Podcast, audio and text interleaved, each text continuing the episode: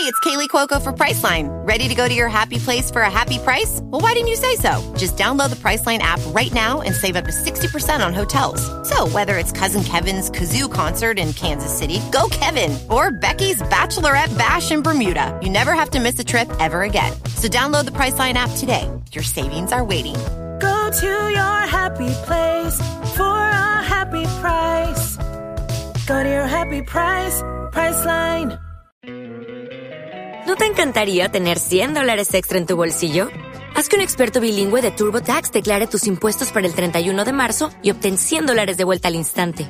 Porque no importa cuáles hayan sido tus logros del año pasado, TurboTax hace que cuenten. Obtén 100 dólares de vuelta y tus impuestos con 100% de precisión. Solo con Intuit TurboTax. Debes declarar para el 31 de marzo. Crédito solo aplicable al costo de la presentación federal con TurboTax Full Service. Oferta sujeta a cambios o cancelación en cualquier momento. Bienvenidos a Watchlist, el programa mensual de la redacción de Fuera de Serie en el que repasamos las mejores series de este mes que termina, que en este caso es marzo de 2021, y también ponemos la vista en el mes que está a puntito de empezar, que será el mes de abril, y que viene con alguno, algunas series interesantes. No sabemos si tantas como, como el mes de marzo, pero bueno, ahora lo, lo comentaremos. Yo soy Álvaro Nieva y para hablar de todo esto están conmigo hoy Maricho Lazábal. Hola Maricho, ¿qué tal? Muy buenas, pues vengo a rajar de un par de series hoy, pero, pero, pero en, en abril. ¿Pero para bien o para, asesinos- para mal, pero en abril hay mucho asesino en serie y eso me ha alegrado la vida. Muy bien. Y también conmigo, eh, siempre dispuesta a rajar también, Aloña Fernández Larreche. ¿Cómo estás? ¿Qué tal? Encantada de estar aquí con vosotros.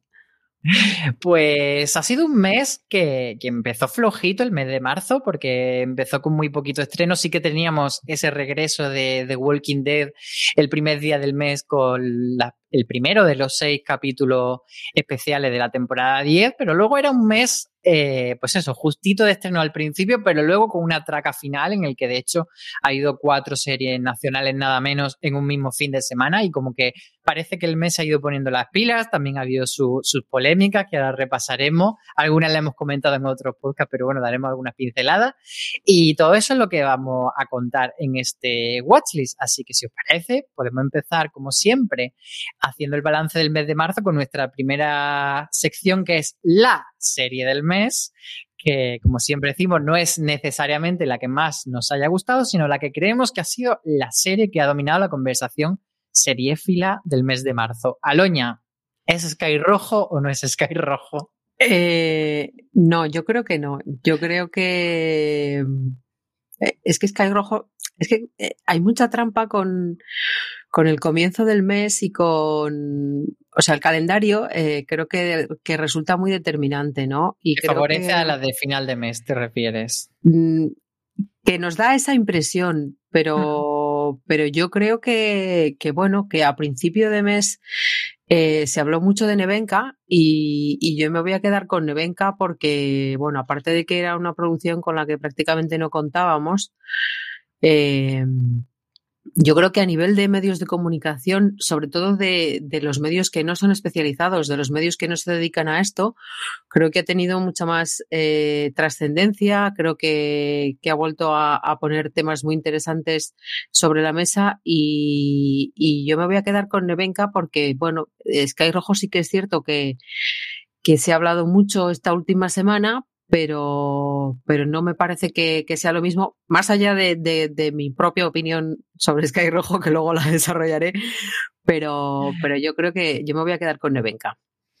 ¿Y tú, Marichu, de acuerdo con Nevenka? ¿Te decantas por otra? me, me gustaría quedarme con Nevenka, me encantaría decir, pero es que realmente mi Twitter ha sido completamente invadido por Sky Rojo en absolutamente toda la gente del gremio y además eh, con discusiones muy furibundas, porque con Nevenka de alguna forma eh, me llegó ruido, pero todo el ruido era en favor de la serie, en favor del caso y un poco en, bueno, eh, tendríamos que revisarnos un poco nuestro pasado reciente y tal. Entonces era, era como muy constructiva la discusión que salió con Nevenka. Y con Sky Rojo, en cambio, ha pasado una cosa que a mí yo reconozco que me gusta, porque me gusta ver el mundo arder, que es ver a mucha gente enfadada peleándose entre sí con actitudes eh, muy polarizadas. Y, a la compañera de Marichu esto le ha parecido muy divertido. No lo puedo evitar. En el fondo solo hablamos de una serie de televisión y había gente muy enfadada discutiendo su postura y a mí eso me parece muy bien. Pero sí que creo que es cierto lo que tú comentas sobre Nevenka, de que ha habido prácticamente las mismas opiniones y que desde mi punto de vista se ha entrado muy poco eh, y por, y por, muy poco quiero decir que he sido yo prácticamente el único que, que ha entrado ahí con la nota discordante a hablar de, de Nevenka como obra audiovisual. Todos estamos de mm. acuerdo en, que, en, el que el mensaje es muy potente, pero yo creo que como, como formato, digamos, es bastante justito y yo he leído nosotros. No, no te quiero quitar mérito, vale. sabes que yo te quiero, pero he leído ¿Quién más no, ha protestado? No, voy a dar nombres aquí en público, luego te los, te los doy. Vale. Pero, pero, pero esos nombres existen y, y es cierto que, que, bueno, que sí que es cierto que como documental no descubre nada, pero es que yo creo que es una historia tan potente que tampoco, o sea, tenemos esto, ¿para qué vamos a rompernos la cabeza? Eh... No, pero incluso formalmente es un poco lo que dice Álvaro. Eh, la metáfora de, de los peces, por favor. No, no, sí. formalmente, de hecho, eh, lo que pasa que el caso es distinto, el contexto es distinto y la obra derivada es distinta. Pero formalmente es muy parecido al documental de Rocito. Sí, y, y la metáfora de los peces no tengo claro que sea suya, sino que venga del, del libro, porque libro, quien sí. ha leído el libro, por lo visto, eh, debe de ser un calco. O sea, que no es una locura de innovación, pero que yo creo que el, que el, principal valor no, no es lo que nos supone el, como, como producto, sino, sino el tema que ha traído y, y cómo ha llegado a, a, a, todos. Vuelvo a lo de antes.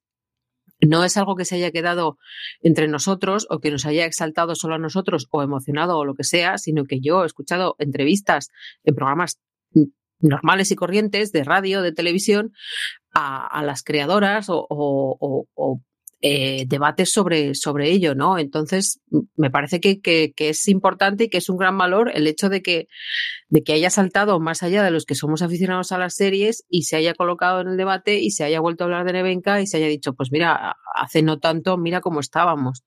Sí, Entonces, yo creo que ese, ese, valor es incontestable, o sea, el, el testimonio es súper, súper potente.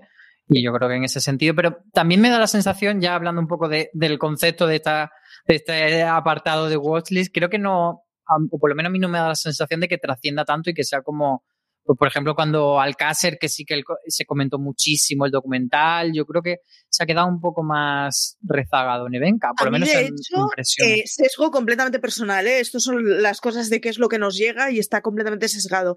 Pero en mi timeline, todo el mundo que hablaba de Nevenka eh, escribía de series o hablaba de series profesionalmente. Me ha costado mucho que me hablaran de la serie gente que no es eh, del gremio y que no la ha visto más allá de que le llame la atención o lo que sea, un poco por disciplina. Y, y me ha costado muchísimo y, y, se ha hecho poquísimo ruido en comparación y me parece una pena. También me parece una pena que creo que el documental allí tiene un par de cositas que podría haber aprovechado para sacar a tema y que no saca, pero bueno. Yo, por concluir esta, esta ronda, eh, iba a poner Sky Rojo precisamente como la serie del mes, pero como Marichu me ha recordado Rocío contar la verdad para seguir viva, de la cual podemos incluirla en Fuera Series porque es una serie documental, por mucho que sea del universo cinematográfico Mediaset, eh, y, y, que parezca que al fin y al cabo es como un apéndice de Sálvame, que es más programa que serie.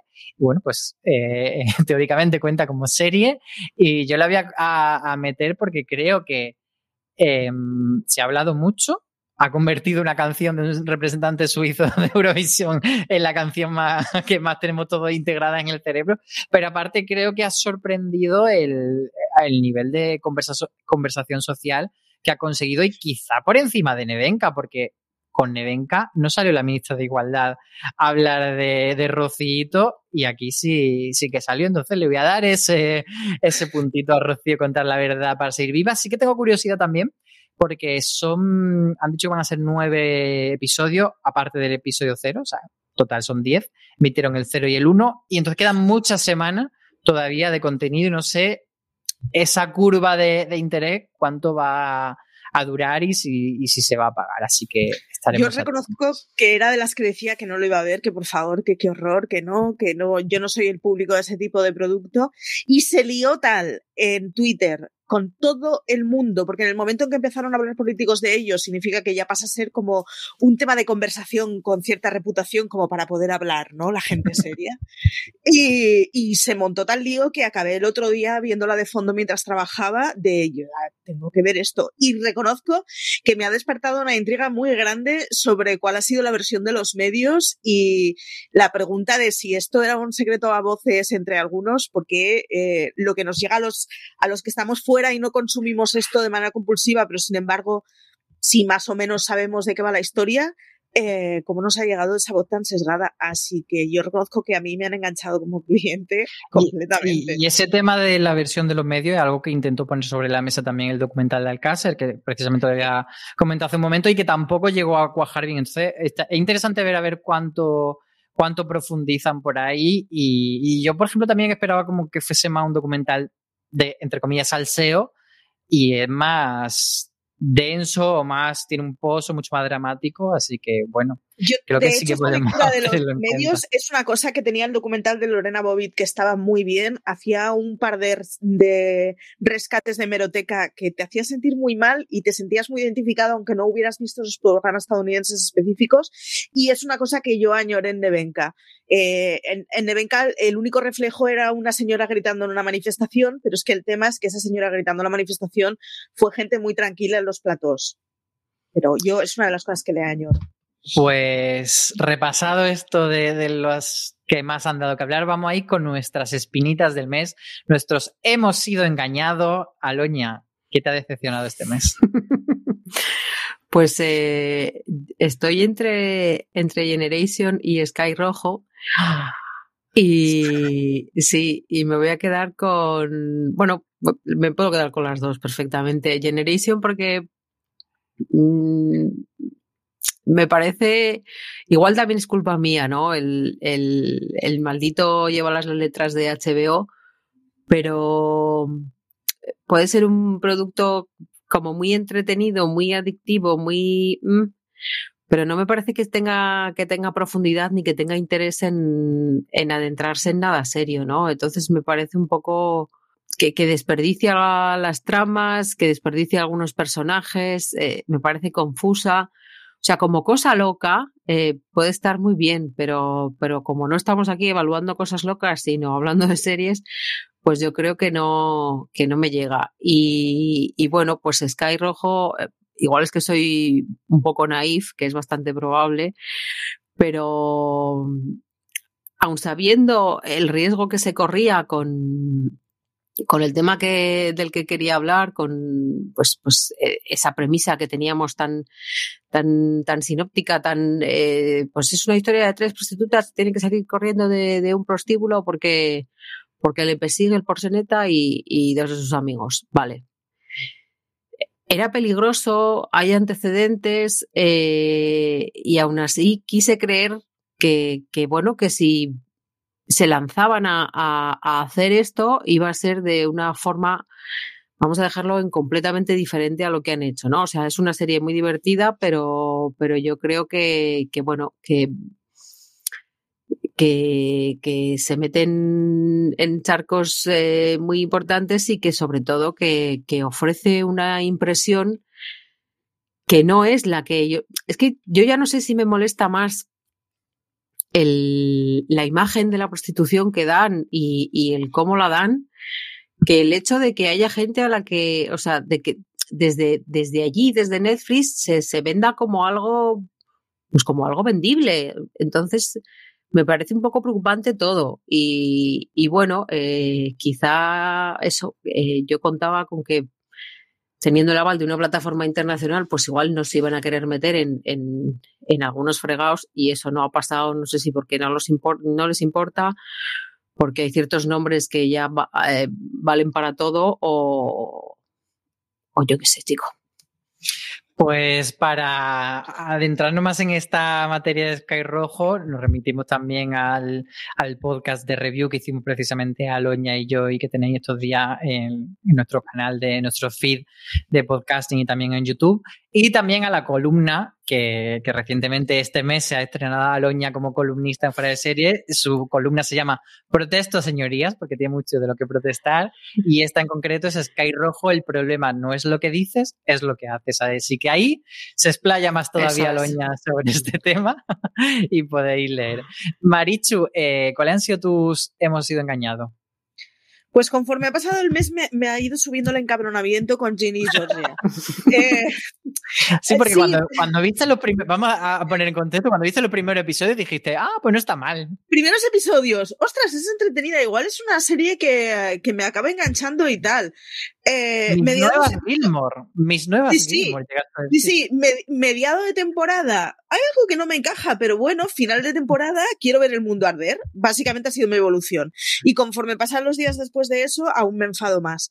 Eh, Ginny Georgia arranca como una serie de, bueno, pues una cosa desenfadada, una cosa actualizada de una madre soltera, no es bien bien una madre soltera, pero, o sea, sí es una madre soltera, pero quiere decir que no es una familia exactamente en donde no haya padres presentes. Eh, y, bueno, que está entretenida, es una historia de dos mujeres de dos generaciones que se, que se distan muy poca edad, pues viendo, viendo el, el mundo bajo sus ojos. Y conforme avanza me da la sensación de que no sabe qué quiere explicar, si la historia de la madre o de la hija, y que además que bajo una excusa de es un adolescente que se está deconstruyendo y que está aprendiendo cosas del feminismo, me parece que repite patrones muy nocivos, tanto en la hija como en la madre, vistiéndonoslo de estamos haciendo cosas muy progresistas, que es, es lo que me enfada un poco. Y luego además tiene un final de serie que no tiene maldito sentido, pero bueno, eh, que creo que abre bastante la puerta a una segunda temporada en la que podré rajar más y recibir mensajes de odio como con Outer Banks, porque creo que es una serie que quien vea la segunda temporada es porque le habrá gustado bastante la primera.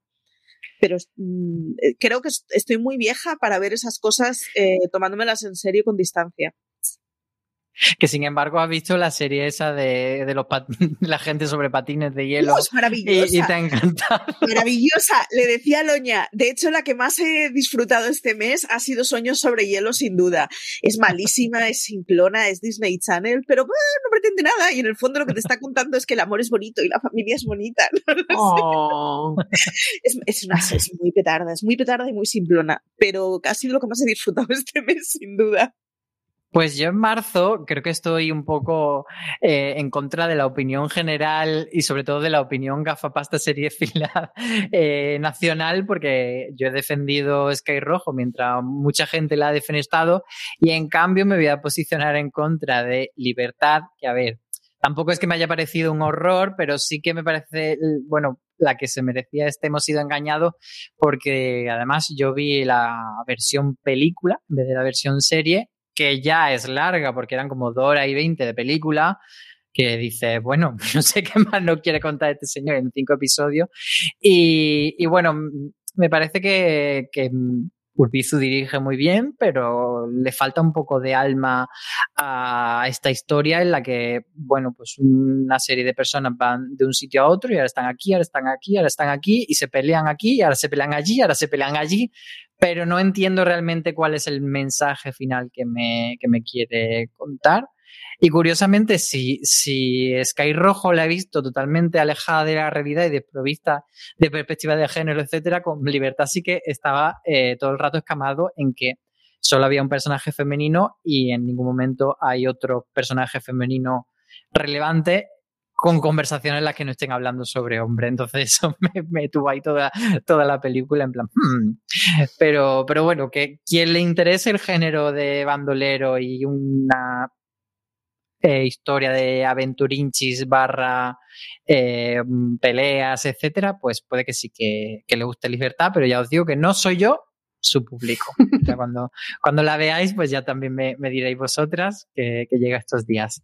Anda, pues mira, anda, pues mira, son las series que no esperaba nada y resulta que, que nos han llamado la atención. Maricho, empieza tú ahora. Pues voy a empezar con Generation. He estado dudando entre Rebecca y Generation, pero se queda Generation, porque yo realmente era una serie de la que no esperaba nada, me parecía que era una cosa súper marciana en la que iba a estar fuera, y me está pareciendo una serie muy divertida y superficial, pero me la estoy tomando como una cosa muy, bueno, venimos a, ver una cosa sin sentido durante un ratito y ya está. Y con ese chip a mí me está gustando. También es que no le estoy pidiendo nada, que yo creo que si, si la estuviera viendo con otros ojos, igual sería de, buf, esto es un desastre. Pero como me ha, me ha tocado completamente por sorpresa y me la vi un poco, pues, bueno, pues por saber qué es lo que hace HBO últimamente y acogiéndola así, eh, pues me está gustando y me está resultando divertida. Si me la tomara en serio, posiblemente me estaría enfadando, pero como no me lo estoy tomando en serio, no tengo, no tengo claro, y esto es una cosa que tengo que, que, que aclararla conmigo misma, hasta qué punto podemos tomarnos en serio o no series que, que están destinadas al público juvenil. Es decir, el chip este que estoy haciendo yo. Eh... O'Reilly Auto Parts puede ayudarte a encontrar un taller mecánico cerca de ti. Para más información, llama a tu tienda O'Reilly Auto Parts o visita oreillyauto.com. Oh, oh, oh, eh, no, no, sé cuál, cuál es el que harían chavales de 14, 15 años, pero bueno, me la estoy tomando como algo muy naif.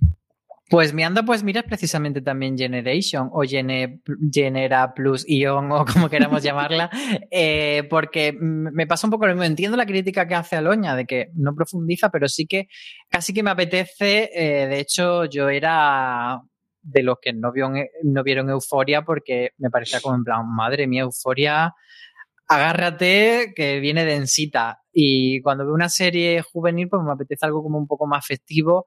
Esta es, pues eso, mucho más jovial, mucho más lúdica, pero tiene personajes bastante carismáticos. Y bueno, mientras Netflix eh, me tiene penalizado con no darme la, cuarta temporada de Élite, pues bueno, aquí estoy encontrando un poquito de, de, aulas y pasillos junto con Los Víctor, que también es mi otra serie de instituto bonita diferente, por supuesto, una y otra, pero las dos bonitas. Así que bueno, va a ser mi anda, pues mira, este Generation. Y Aloña, cuéntanos cuál ha sido el tuyo. Pues yo me voy a quedar con la templanza. Eh, muy a tope además, ¿eh? O sea, sí, sí, sí. Eh, la verdad es que me temía lo peor, no, no voy a engañar, quizá porque, bueno, las series españolas de Amazon pues han tenido, vamos a dejarlo en suerte desigual. Y, me temía lo peor y me he encontrado algo entretenidísimo, eh, muy interesante, con dos personajes muy bonitos y, bueno, eh, yo sí que quiero decir que no, no es exclusivamente una, una serie romántica. Eh, ayer comentábamos, ¿no? El, el, ¿Y por qué me he enganchado yo a esto? Que puede que sea porque ya me estoy convirtiendo en una señora y lo asumo y no pasa nada. Pero, pero tú aludías a, que, bueno, que como me gusta Outlander, las series románticas, ya, pero es que en Outlander los protagonistas se encuentran en el primer capítulo y ya no se sueltan. Y en La Templanza los protagonistas no se encuentran en el primer capítulo, ni en el segundo, ni en unos cuantos más. Entonces, eh, yo creo que es muy interesante cómo tiene la habilidad para prometerte algo. Y, y, y, no dártelo hasta dentro de muchos capítulos y mantenerte entretenido mientras, ¿no? Eh, los dos personajes, el personaje de, de Leonor Watling y el de Rafael Novoa, tienen destinos muy diferentes y cuando empieza la serie tú ya sabes que ellos se van a encontrar, pero no sabes cuándo. Sí sabes cuándo, pero no exactamente cuándo, ya me entenderéis. Y, y bueno, eh, en, en, en lo que llega ese momento, que además te apetece que llegue porque son dos personajes bonitos, eh, pues, pues te cuentan cosas interesantes de, sus vidas, uno en México y, la otra en Londres, ¿no? Entonces, a mí me, parece encomiable que, tenga esa capacidad para, eh, sabiendo que, que, el espectador está esperando algo que no llega precisamente ahora, ni pronto ni rápido, pues, pues el, contarle cosas, contárselas bien, el diseño de producción está estupendo y maravilloso. Igual luce mejor México que, Londres, pero, pero está bien. Yo he hecho un poco de menos más luz, pero, pero bueno, eh, más allá de, de, la oscuridad del siglo XIX, yo de verdad os animo encarecidamente a que os pongáis. No os dejéis ¿Ha, llevar. ¿Ha sido lo que, lo que creíamos que iba a ser Dime quién soy y no llegó a ser? Mm, yo creo que sí. Eh, creo que sí, porque eh, eh, para mí está muy bien contado. Yo no he leído el libro, pero, pero creo que tiene la habilidad de contar las dos historias paralelamente y, que el, espectador ni se pierda ni se aburra. Entonces, eh, tampoco, eh, yo creo que es menos, igual dime quién soy, resultaba por algunos momentos confusa. Eh, también es cierto que esta gente en la templanza tienen un, se mueven mucho menos por el mundo, ¿no? Se mueven por el mundo, pero no viajan tanto como, como la protagonista de Dime quién soy. Pero yo creo que, que, les ha salido una, una, serie que está muy bien y que, que bueno, pues, pues que puede resultar. Eh, no te voy a decir que vaya a ser la serie del, española del mes ni del año, obviamente, pero yo creo que para empezar es más de lo que cualquiera habría esperado, teniendo en cuenta los precedentes de, la cadena, como decía, y, bueno, eh, eso, yo animo a la gente a que vea más allá de es una serie romántica, porque creo que no lo es, y sobre todo que no se venga abajo cuando vea la cabecera, que probablemente sea una de las cabeceras más feas y más despropósito que he visto yo en mi vida. O sea, es una cabecera de culebrón de los años 80 con una música preciosa, vale, pero, pero es que es o sea, eh, es que no sé a quién le ha parecido que eso era una buena idea o que eso iba a atraer al espectador. Es más, creo que alguno puede decir, uh, esto huele mucho a naftalina. Pero del año 80 de los actores girándose así, mirando a cámara, con, no, su nombre debajo. Sin girarse, pero, pero algo así. O sea, como, como un primer plano no fijo, pero con muy poco movimiento, como un mm, así Una sonrisita. y por alrededor te salen florecitas y pajaritos y ¿qué, qué, qué, es esto? Entonces, ese es mi mayor problema. A partir de ahí, me ha parecido estupenda y de verdad, yo la he devorado con locura, no la he terminado, eh, pero, pero bueno, malo será que, el, que a, ver si voy a tener que, venir a, a, desdecirme. Pero, pero la he disfrutado mucho y, y me ha gustado mucho y, y eso, ahí está.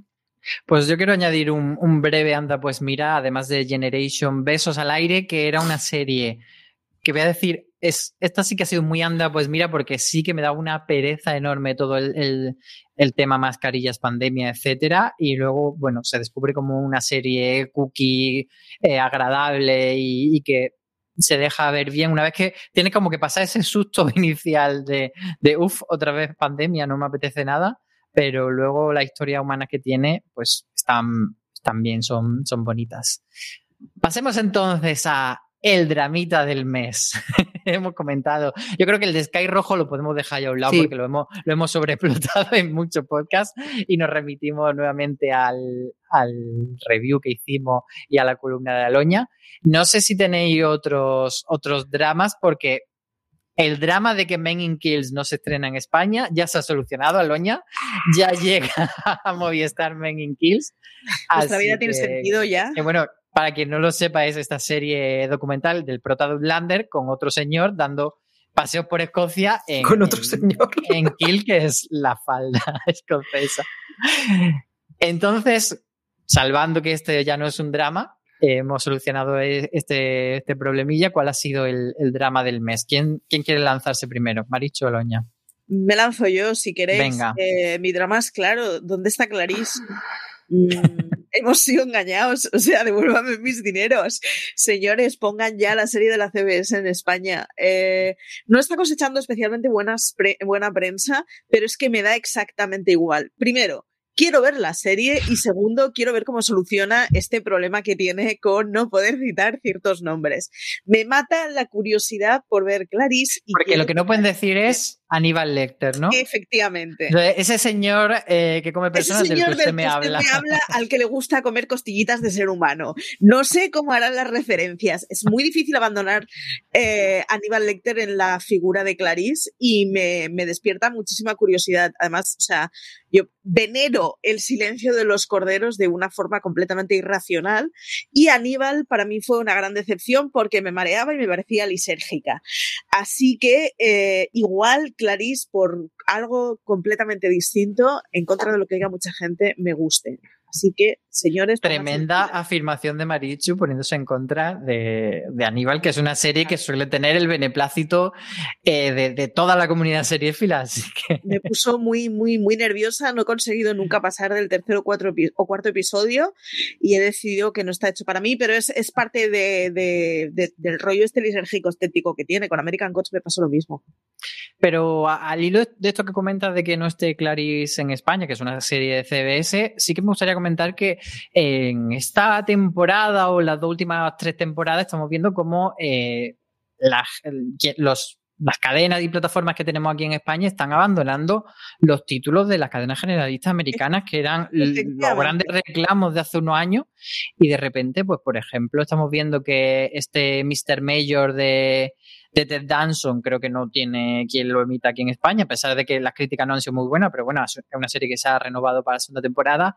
O el, el bombazo de, de, CBS que es The Equalizer, que sí que hicimos un artículo comentando un poco qué era y por qué era eh, el último gran bombazo en Estados Unidos, que de hecho fue la, la serie que eligió CBS para colocarla en, en ese slot tan privilegiado que es después de la Super Bowl, pues aquí no la ha comprado nadie todavía y parece que, que eso, que están como con mi cat tampoco, que es el, ese remake de, de, Miranda. Hay como varias series que no sé si es que están esperando como a ver que se renueven a temporada completa y tengan como un recorrido más largo, pero no sé, me parece curioso. Y es un poco incomprensible porque además hay cadenas que no voy a mentar, pero a las que mando un saludo, que, que están emitiendo cosas de temporadas pasadas o, muy pasadas que, en realidad no funcionaron. O sea, no, no acabo de entender este mercadeo que yo entiendo que, la llegada de las plataformas a nuestras vidas les ha dejado, les ha quitado muchas posibilidades de estrenar muchas cosas, pero sí que es cierto que, hay otras que dices,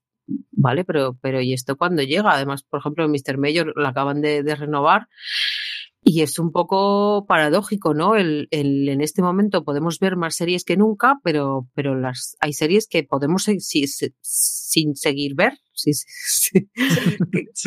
sin poder ver todavía, ¿no? Entonces, es un poco, es un poco, sí, es un poco incomprensible por, por eso, porque ya estamos en el 2021. Quiero pensar que Ley Orden Crimen Organizado no ha venido porque se estrenó hace poco, porque como no pongan crimen organizado en España, no sé, es posible Como no que haya 10 canales emitiendo 8 episodios al día. Y eh, por eso digo que quiero pensar que es simplemente una cuestión de hay que esperar, porque como no lo emitáis me voy a enfadar mucho. quiero crimen organizado, ya. ¿Más dramas del mes, Aloña? Eh, te voy a dejar que pases para no pisarnos, a ver. No, no, dime tú, dime tú, que yo no tengo ninguno más en mente de, de drama. Es que yo, la verdad es que a, a, final de mes se me va la cabeza con, vale. con, con todas las polémicas. Pues eh, tú hacías referencia antes a una a mi última columna, yo voy a hacer referencia a la última tuya. Ah. Eh, no es un drama, obviamente, pero, pero ya, que, ya que nos habíamos metido en, en esa piscina, eh, pues, pues nos hemos quedado un poco chof al saber que finalmente la, la serie de, de Amancio, el, dueño de, Zara, pues no se va a llevar adelante. Eh, era todo un poco. Yo es que además, lo, perdón por citarme a mí misma, pero lo puse en Twitter. A mí ahora mismo, más que la serie, me interesa mucho más el por qué no ha salido la serie, porque era todo como muy locker, ¿no? O sea, estaba basado en una biografía de una señora que ha escrito que se llama Covadonga o sí y que probablemente la eh, biografía será sea todo loas y todo qué maravilla y todo qué estupendo. Sí, sí, una biografía que está hecha con gran acceso a él y por tanto es la versión de él, o sea que no tiene luces y sombra, es directamente qué bueno que es Amancio Ortega. Yo compro tu apuesta de todos modos, la teoría que lanzabas en el streaming, lo podéis escuchar desde el streaming de la semana pasada, eh, y es que me parece que, que que yo creo que La era tan vergonzoso el masaje que le biografía no tenía sombras, pero la historia de, Amanzo, de Amancio Ortega sin sombras, Claro. yo para empezar creo que es aburrida. Aburrida y, y- y ciencia ficción, o sea, te quiero decir. Bueno, ya ni, Luis- si- ni siquiera pensando Luis en Miguel, la ¿eh? serie que, que cuenta con Luis Miguel como. que vuelve, que vuelve. que pues hasta esa a veces no le pone bien. Entonces, que de repente haga Mancio como. Mira, no.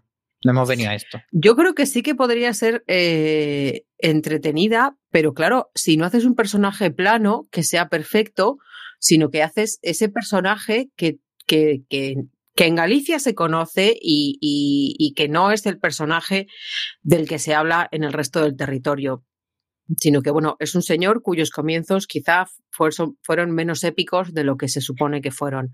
También te Entonces- digo, me pongo mi sombrerito de papel, no tengo muy claro que lo que yo quiero que saliera en antena y de lo que yo quiero que se hablara en antena, eh, creo que no se va a poder hablar en una gran...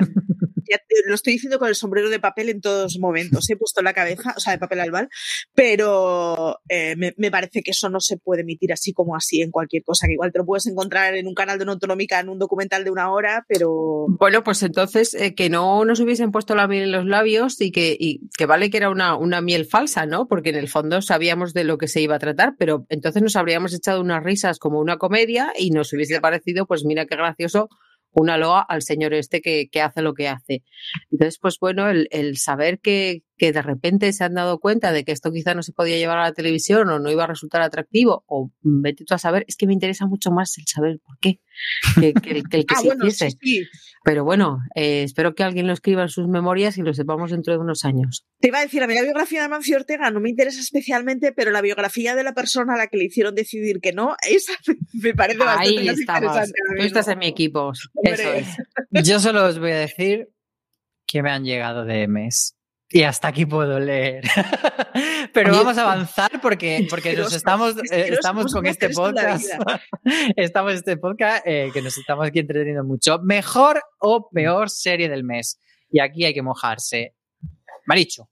Hierro, sin duda, hierro. Eh, la segunda temporada me ha parecido mucho mejor que la primera, creo, y mucho mejor creo que porque la clave es que tiene menos episodios, va mucho más al grano, eh, te deja con ganas de muchísimo más y me alegro mucho que sea la última temporada. Nos va a dejar en la memoria la cosa de, Dios mío, qué joyita era Ga- Hierro y para eso tiene que acabar a lo alto sin llegar a gastarse. Así que yo creo que Hierro tiene que ser la serie del mes. El otro día decías tú que entraba en el, en el podio de Arde Madrid, Hierro y no me Y acuerdo. mira lo que has hecho. Mira lo que has hecho, era la tercera que tú ponías. Eh, yo no sé si mi podio sería exactamente ese, pero desde luego que se queda en un Uy, muy alto de Movistar, sin duda. Pues Hierro tenemos, por cierto, también Maricho y yo un, un review de la segunda temporada, así que para mm, extendernos más en nuestras opiniones sobre la temporada podemos entrar ahí.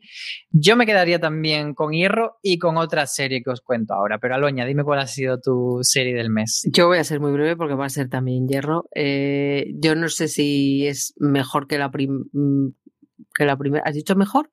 Sí, He dicho mejor. Yo creo que sí. Mm, yo no lo tengo claro, pero no importa. Eh, lo he disfrutado mucho. eh, mm, además, es, es eso. Es, si quieres saber más, quieres saber más, coges mucho cariño a, a esa jueza y a, y a ese, eh, voy a decirlo, empresario platanero. Y... Díaz, te quiero, adóptame. Díaz, eso es. Y, y bueno, eh, eso, que me ha gustado mucho y sobre todo al hilo del último que comentaba Marichu, ¿no? El, el hecho de que hayan tenido la valentía de decir, mira, nos vamos a ir arribísima, nos vamos a quedar anchísimos y no vamos a cometer el error de seguir estirando el chicle que en algún momento pues, pues, pues se iba a romper y iba a, a desdibujar todo aquello que ha creado y que, que pues tanto nos ha gustado tanto en la primera como en la segunda temporada. Pues como ya habéis vendido muy bien vosotras Hierro, yo voy a añadir Bruja Escarlata y Visión porque me ha fascinado. Es verdad que, que el estreno fue del mes pasado, pero la emisión ha, ha, coleado este mes de marzo. Y yo que no soy nada del universo Marvel, eh, la vi con absoluta pasión. Me parece que a nivel conceptual es flipante y que cualquier persona que le guste la televisión y que esté enamorado del medio televisivo independientemente de que os gusten los superhéroes o no, le tenéis que dar una oportunidad, porque lo que hacen de homenaje de la sitcom y las interpretaciones de cómo eh, tanto Paul Bettany como, como Elizabeth Olsen eh, dan esos saltos por las diferentes épocas de la sitcom de, televisión me parece que es increíble. es un ejercicio estilístico, interpretativo y narrativo maravilloso y de verdad mm, yo creo que va a ir directa a mi podio de, las mejores series del año. Mucho tiene que, cambiar la cosa para que Bruja Escarlata no esté muy arriba. Y lo digo eso, siendo poco fan de, del universo Marvel. Así que, así que tanto me gusta. Es que la estaba viendo y decía, pero qué buena es. Es que me está gustando mucho. Tiene sus cosillas, también lo digo al final, pero en general me ha gustado muchísimo. Así que no sé si vosotros la habéis visto, pero os animo mucho. Yo la he visto, me ha reconciliado con los superhéroes y ha hecho que el primer episodio de Falcon me haya parecido tan decepcionante. pero, pero claro, porque, porque WandaVision consiguió que por fin me interesaran los superhéroes y claro, evidentemente Falcon no es lo mismo que WandaVision. Formalmente WandaVision es, es única, y viene a explicar una cosa distinta. Y claro, a partir de ahora yo ya he probado las mieles de lo bueno y ahora quiero que todo sea así. Pues Aloña, a ti especialmente te la recomiendo muy encarecidamente que le dé una oportunidad, aunque creas que no te va a gustar, porque creo que ese juego de homenaje televisivo sí que te va a acabar conquistando. Me lo apunto. O'Reilly Auto Parts puede ayudarte a encontrar un taller mecánico cerca de ti. Para más información, llama a tu tienda O'Reilly Auto Parts o visita oreillyauto.com.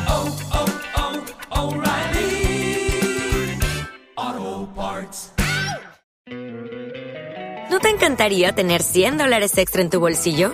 Haz que un experto bilingüe de TurboTax declare tus impuestos para el 31 de marzo y obtén 100 dólares de vuelta al instante. Porque no importa cuáles hayan sido tus logros del año pasado, TurboTax hace que cuenten. Obtén 100 dólares de vuelta y tus impuestos con 100% de precisión, solo con Intuit TurboTax. Debes declarar para el 31 de marzo. Crédito solo aplicable al costo de la presentación federal con TurboTax Full Service. Oferta sujeta a cambios o cancelación en cualquier momento.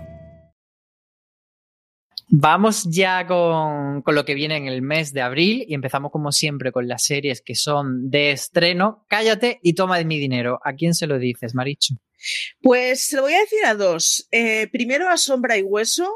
Sombra y Hueso eh, llevo dando. Para sorpresa de nadie. Para sorpresa de nadie. Llevo dando la brasa con Sombra y Hueso, quién sabe cuándo. Sombra y Hueso es una historia que a mí la trilogía inicial eh, forma parte de lo que se llama el, Grisaverso, que es, un universo que ha montado Leigh Bardugo, que es una escritora que hasta la novena casa que hizo el mes pasado había escrito solo juvenil.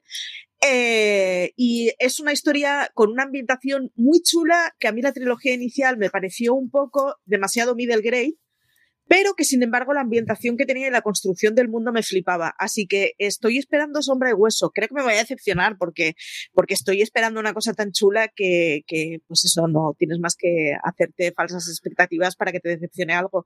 Pero Sombra y Hueso le tengo muchas ganas. Eh, la otra es Stuff Let's Flats, que la tendremos a final de mes, que es una historia eh, que nos trae filming sobre la burbuja inmobiliaria en Londres y eh, es comedia y le tengo bastantes, bastantes ganas y creo que además puede ser una de esas cosas que, bueno, de campanazo en la escala filming, que nunca hace unos fenómenos como Netflix, pero que sí que, que nos sorprenda gratamente.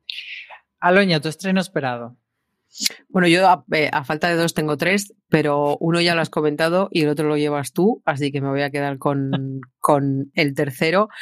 Eh, el, ya comentado es Men in Kills, que no se nos olvide. Vienen los señores escoceses a, enseñarnos Escocia, que es muy bonita. Y eh, por otro lado está The Nevers, que estrena HBO. Y bueno, la verdad es que es una sinopsis tan loca y a la vez me apetece tanto que es maravilloso el, saber que te espera una serie de ciencia ficción con señoras victorianas que tienen superpoderes. Estoy contenta. Entonces, eh, bueno, eh, me parece que, es una, una producción que puede, que pues tiene, tiene sus riesgos porque claro, es, es que es muy marciano todo pero, pero tiene muy buena pinta. El, el tráiler, la verdad es que mm, a mí me ha dejado con ganas de más. Está ahí la polémica con, con Josh Whedon, que se marchó a mitad de, de, la producción, o le echaron, o ahí no tengo muy claro cuál fue el, el concepto exacto. Y las últimas noticias que hemos tenido sobre él y sobre su comportamiento en, los rodajes. Pero yo tengo fe en que, en que va a funcionar y, y, bueno, además como lo van a emitir así raramente, creo que primero son ocho y luego o, seis y luego van a ser otros ocho o seis. Ahora mismo no tengo claro el número. Pero sí, bueno, son dos, dos bloques. Dos eso partes. es. Hay muchos nombres interesantes ahí. Está Ben Chaplin, está James Norton, está Laura Donnelly, que precisamente las que, los que hemos disfrutado con Outlander la, la conocemos. Así que pues yo me voy a quedar con, con The Nevers y con esa de la que nos vas a hablar tú ahora. Pues esa es Made of Easttown, que es una miniserie que estrena este mes HBO España y HBO el canal americano, y que tiene una sinopsis bastante coñazo, porque os leo, es una detective en una ciudad pequeña de Pensilvania que investiga un asesinato local en un momento en que su propia vida se desmorona. Todo O sea, novedades, ¿eh? Literalmente podría ser cualquier serie. una, una detective que investiga un caso y que su vida está patas arriba. ¿Qué le hace especial para que yo diga tomar mi dinero y corre? Pues que la protagonista es nada menos que Kate Winslet y que están también en el reparto Jean Smart y Evan Peters. Así que, pues mira, ahí estoy yo, ahí estoy yo viendo a mi Evan Peters, a mi Kate Winslet, a mi Jean Smart. Veremos a ver si, si consigue despegarse de ser esa serie tan genérica como parece en su título o no. Pero bueno, vamos ahora con, los, con las nuevas temporadas. Diosito que llegue ya, Aloña. Mm, Yo es que me he bajado de, de las de ver segundas temporadas. Sí, la verdad es que parece un poco eso, porque es el segundo mes que voy a repetir.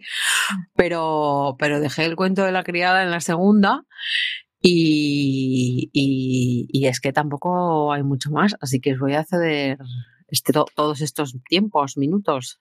Pues fíjate que yo eh, la que tengo es precisamente el cuento de la criada porque de la, de serie que vuelven, que hay pocas este mes que sean así potentes de nuevas temporadas, yo creo que eh, la más destacada, es verdad que además eh, tardó mucho por el tema de la pandemia en llegar entre una temporada y otra, pues nada, esta cuarta temporada del cuento de la criada creo que de lo más destacado del mes de abril. Marichu. ¿Tú entonces? Pues yo me voy a ir con Anatomía de Grey porque a raíz de grabar Placeres Culpables y de que Lorena me dé la brasa todas las semanas con Tienes que ver Anatomía de Grey y The Rookie, son las dos, las dos lápidas que me caen todos los, todos los domingos cuando grabamos. Eh, he hecho el acto de buena voluntad de reengancharme a Anatomía de Grey y tengo ganitas de ver la nueva temporada y de volver a engancharme porque Anatomía de Grey me parece un culebrón con un poquito más de fondo y lo digo como algo muy bueno. Así que me voy a enganchar a Anatomía de Grey, quiera o no, y este es mi, mi, mi acto de buena fe del próximo mes. Así que estoy esperando Anatomía de Grey, que por fin viene la temporada 17 que nos han hecho esperar. Sí, la verdad es que eh, ahí eh, Fox Live barra Disney Plus Star han estado ahí lentitas trayéndonos Anatomía de Grey. Encima van a, estrenar la temporada 17, no con todo lo que ya hay en Estados Unidos, sino semana a semana. Así que, bueno, vamos a ir despacito con buena letra.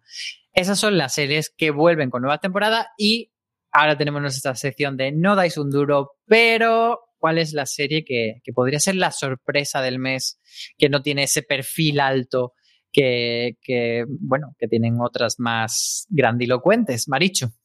Pues me encantaría decir que La Guardia. Me encantaría ahora deciros que nos va a sorprender mucho, que es una serie muy bien hecha, que es, es, es muy fiel a la memoria de Pratchett, pero no es nada de eso. Porque, ¿Qué es La Guardia? Que... Cuenta, cuéntale a la gente qué es La Guardia. Eh, Terry Pratchett era un señor que murió ahora hace un poco más de un año, eh, que básicamente creó un universo que se llama Mundo Disco, que tiene alrededor de 50 novelas ligadas a ellas. Son novelas que se leen eh, con diferentes digamos, con diferentes arcos y cada uno de los arcos tiene un tema distinto. Uno es la muerte, otros son las brujas, etc. El caso es que La Guardia es uno de los arcos que tiene Mundo Disco. Os recomiendo encarecidamente leer Mundo Disco. Hay una guía de lectura de Mundo Disco en origen cuántico y otra en la Batcueva muy útiles. Y además ahora se está empezando a editar en catalán, así que, y en castellano la tenéis en ediciones de bolsillo, tirada de precio. Eh, es un origen, cua origen, cuántico y la Batcueva, ¿son los sitios donde están las guías o una guía para leer en, en origen cuántico las novelas? Perdón, son los sitios en los que están las guías. Vale. es que estaba procesando esa información Perdón, de cómo hecho, leer la novela en origen cuántico. De hecho, el, el artículo de origen cuántico fue ganador del Ignotus el año pasado en, en los premios de la asociación. Hasta aquí mi, mi friki momento. Eh, el caso es que se hizo una serie inglesa inspirada en La Guardia, pero la verdad es que eh, todas las críticas que he leído son malas, todas las imágenes que he visto me han parecido una herejía. Así que yo os aviso, lo veré y será la serie de la Carefu el mes que viene. Esto ya lo sé, lo tengo muy claro. Entonces, Así- esta no es tu apuesta, sería... Esta no es mi apuesta, me encantaría que lo fuera, pero no lo es, y lo va a ser The Serpent, que supongo que os hablará Aloña de ella, porque es una, una fantasía de True Crime del que tiene toda la pinta que Aloña y yo acabemos grabando mano a mano. Pues m- m- mi apuesta en esta sección también es de Serpent, que aquí se va a estrenar como La Serpiente en Netflix y, y estoy hypeado precisamente por Aloña, así que voy a coger eh, mi turno y se lo voy a, le voy a lanzar la pelota a Aloña y decir que cuente ella porque no se ha hypeado tan, a, a- a todos. Eh, yo os cuento la serpiente, pero yo no llevo a la serpiente. ¡Qué traidora! No, porque, porque claro, eh, a ver, sí que es cierto que la cosa va de crímenes. A ver, yo me voy a quedar con, con, Frontina Serial Killer, eh, que bueno, es, es, es docuserie, igual no pega tan fuerte, pero yo sí que creo que, que, que es una tapada porque que es, es un historión eh, y, y bueno, es que tiene una historia muy gorda detrás. A ver, no sé por cuál de los dos asesinos que queréis que, que empiece, por el que mataba menos o por el que mataba más. Elige tú. Eh, pues en, en La Serpiente, que es una serie que, que estrena el, el Viernes Santo, que me parece un día muy apropiado por otra parte, Netflix, es una, es una serie británica y, y cuenta la historia de, de un tipo que vivía en, en la India. El tipo tenía eh, orígenes europeos y, y bueno, pues eh, vive en, la India en, en los años 70, que es una época en la que pues, pues el, se da la, está la ruta hippie, todos los europeos viajan ahí a ver si, bueno, los europeos y los americanos, a ver si se inspiran, a ver si encuentran el, el pues eso, su, qué quieren hacer con, con su vida. Y allí vivía el, el tipo que da nombre a, a la serie, que en realidad se llamaba Charles Sobrag y, bueno, que era conocido por, eh, como el asesino del bikini también y pues se dedicaba a, matar gente y, la verdad es que en- tuvo una lista que yo creo que llegó a, los 10 eh, a las 10 víctimas. Eh, yo no lo he visto, pero obviamente, pero, pero en, en Gran Bretaña eh, ha funcionado muy bien eh, y bueno, serie de BBC, por cierto. Es una serie de, de la BBC que eso siempre pues es un aval para, para saber que, que no te vas a, a encontrar cualquier cosa. Y, y bueno, eh, yo tengo mucha fe porque luego además el tipo, además de, de asesinar, también estafaba, eh, tuvo problemas con la justicia de varios países, estuvo dando vueltas por, por el mundo y, y, pues ganándose que, que le persiguiesen en, en muchos países y que se convirtiese en un tipo bastante odiado. Y, y bueno, pues cuando, bueno, pasan cosas, no os voy a contar más, pasan muchas cosas y, y muy Pues interesantes. este sería muy el de- primer asesino.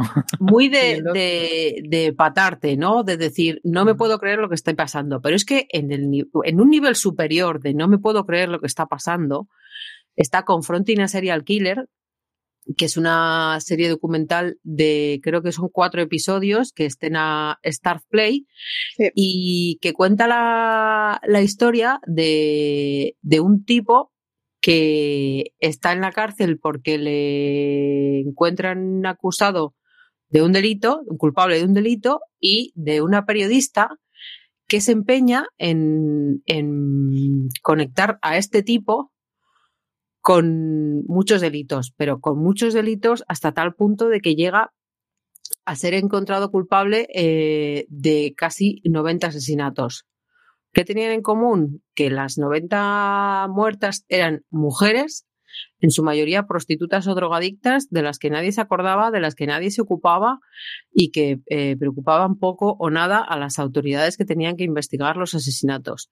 Entonces, eh, además de contar la epatante historia del, del tipo que llega a través de las grabaciones que hizo la, la periodista con él porque lo entrevistó en, en, la, en la cárcel, eh, está eh, la dejadez policial, pero la dejadez llevada a unos extremos eh, increíbles, porque por mucho que, que no llevasen una vida decente, eh, pues bueno, pues esas mujeres tenían familia o, tenían unas vidas y tenían el derecho a que su, a que su muerte se investigase. Y no estamos hablando de, de tres o cuatro mujeres o diez, que vale, que el número obviamente no, no es eh, medida de nada porque una ya de por sí es importante, pero es que estamos hablando de 90. Y la investigación de la, de la periodista que vemos en, en, en el, la docuserie ha servido para que muchos casos de todo el país, de lo que aquí conocemos como Jane Doe's o, o eh, cold cases, eh, casos que ya estaban cerrados y que ya estaban metidos en una caja, en un almacén, se hayan resuelto después gracias a las entrevistas eh, que, que llevó a cabo con el asesino y en las que pues acabó descubriendo muchas de las cosas que hizo las entrevistas eh, se grabaron no como, como para la serie, la serie llegó posteriormente, pero claro, ya ya tenían las grabaciones, entonces las han, las han utilizado y han acompañado a, la periodista a todos esos sitios, eh, porque esto pasó en, no sé si son 20 o 30 estados, o sea, el tipo además se movía por todo el país. Y bueno, es que yo creo que es, es una historia flipante a todos los niveles, por, por eso, por tanto por por la brutalidad del criminal como por, por la dejadez policial y por el empeño de, de, la periodista, que la verdad es que pues tiene, tiene su propio drama además y, y, pues los tiene, tiene los ovarios bien puestos, para que no vamos a engañar. Deciros que además de esas dos cosas súper optimistas, este mes estrena también La caza de un asesino en filme, que es una serie sueca, y Reza, Obedece, Mata en HBO. O sea, este mes el True Crime viene a petar. Y esa última tiene muy buena pinta, por cierto. Así que con todas estas truculencias comentadas y veremos a ver Qué bonito todo. no las sorpresas del mes. Vámonos ya con la serie del mes de abril 2021, cuál apostamos que va a ser la serie, no necesariamente la mejor, sino la que más dará que hablar. Y me lanzo yo el primero con The Nevers, que ya lo habéis comentado, esta serie de Josh Whedon, que al final no es de Josh Whedon en términos oficiales, pero que él, o sea, cuando se fue, cuando dijo que se iba, era como que quedaban dos semanas de postproducción de la serie. Así que da, da la sensación de que más bien le invitaron a irse para quitar un poco su nombre en vista de que de que no iba a tener muy buena prensa él, pero bueno, eh, dependientemente de, este señor, eh, pues parece bastante interesante este argumento de, de la señora Victoria, victoriana o decimonónicas. Me ha dicho tú que eres experta en victorianas. Señoras Jura, victorianas. Juraría que son victorianas. Señor, porque me ha dicho es muy rigurosa con eh, la diferencia entre la regencia y todo esto, todos estos periódicos, o periódicos, no periodos eh, londinenses. Pues esto, esas señoras con poderes que a ver si nos van a sorprender. Y yo creo que puede ser una serie que consiga eh, o no eh, ocupar ese, ese trono de la fantasía de HBO que están muchas series, entre ellas La Materia Oscura, Territorio Love, que están como ahí, pero ninguna llega a cuajar como la gran, gran serie de fantasía de HBO. Y, y, y esa serie de fantasía con un toque de calidad, digamos, con esa, ese prestigio que tiene HBO. Así que yo creo que The Neves puede ser una de, la, de las que más de que hablar este mes. No sé si Aloña está de acuerdo. Yo me voy a quedar con la serpiente. Parece que lo estoy haciendo aposta, pero no es así. Yo creo que, que, se puede convertir en un gambito de dama criminal y, terrible. Pero bueno, eh, por muy luego que nos parezca el estreno en Viernes Santo, creo que es el mejor momento para, para estrenarlo. Creo que ese fin de semana, pues, pues habrá mucha gente que ya la, la devore y luego el resto del mes, pues eh, yo creo que dará que hablar y que que todos acabaremos conociendo a, al tipo que, que, lo protagoniza. Quizá un poco también porque, claro, eh, Netflix ha quedado un poco huérfana de, de, de estas eh, grandes personajes y porque hay mucha gente que, aunque Netflix no lo crea, echa mucho de menos a Mindhunter. Entonces, aunque es desde el lado opuesto, eh, yo creo que, que la audiencia del criminal está ahí y creo que puede funcionar muy bien. Estáis a tiempo de rescatarla y reenamorarnos, señores de Netflix. a tope con Mindhunter. Yo no pierdo la esperanza. Marichu, entonces tu serie del mes es Mindhunter o cuál? ojalá, ojalá. Yo, Marichu estancada. Su vida solo tiene sentido si habla de Mindhunter. No, eh, yo me temo que va a ser de Nevers porque Sombra y Hueso se estrena muy tarde, así que Sombra y Hueso, eh, Hueso, creo que no le va a dar tiempo. Creo que esto es una cosa que nos está pasando en Netflix últimamente, que, que los estrenos que yo creo que son así como gordotes los va metiendo a final de mes. Eh, pero de Nevers, a ver si yo espero que The Nevers tenga la calidad de la materia oscura y haga más ruido que la materia oscura. Sería buenísima que tendríais que ver. Sí, pues parece que estas pueden ser. De hecho, también podríamos mencionar Falcon y el Soldado de Invierno, que está recién estrenadita, pero bueno, yo creo que queda como comprobar si va a conseguir hacer tanto ruido como hizo en su momento Bruja, Bruja Visión, o si se va a quedar como ahí esa mm, segunda posición como una serie intermedia entre el bombazo de Bruja Escarlata y el que presumiblemente luego será Loki, que yo creo que sí que va a ser una serie que dé mucho que hablar, pero que bueno, que se estrenará más adelante. Así que este ha sido nuestro repaso por el mes de marzo y abril. Muchas gracias, Aloña, por acompañarme. Un placer. Y muchas gracias, Marichu, también nada, a ti por pastorearnos.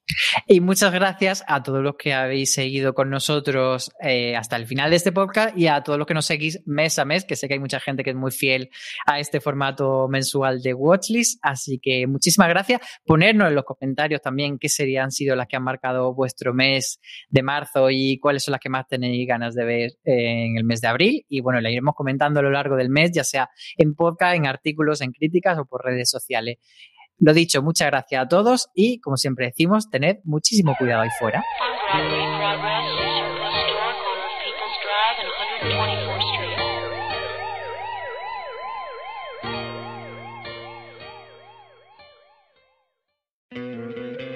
¿No te encantaría tener 100 dólares extra en tu bolsillo? Haz que un experto bilingüe de TurboTax declare tus impuestos para el 31 de marzo y obtén 100 dólares de vuelta al instante. Porque no importa cuáles hayan sido tus logros del año pasado, TurboTax hace que cuenten. Obtén 100 dólares de vuelta y tus impuestos con 100% de precisión. Solo con Intuit TurboTax.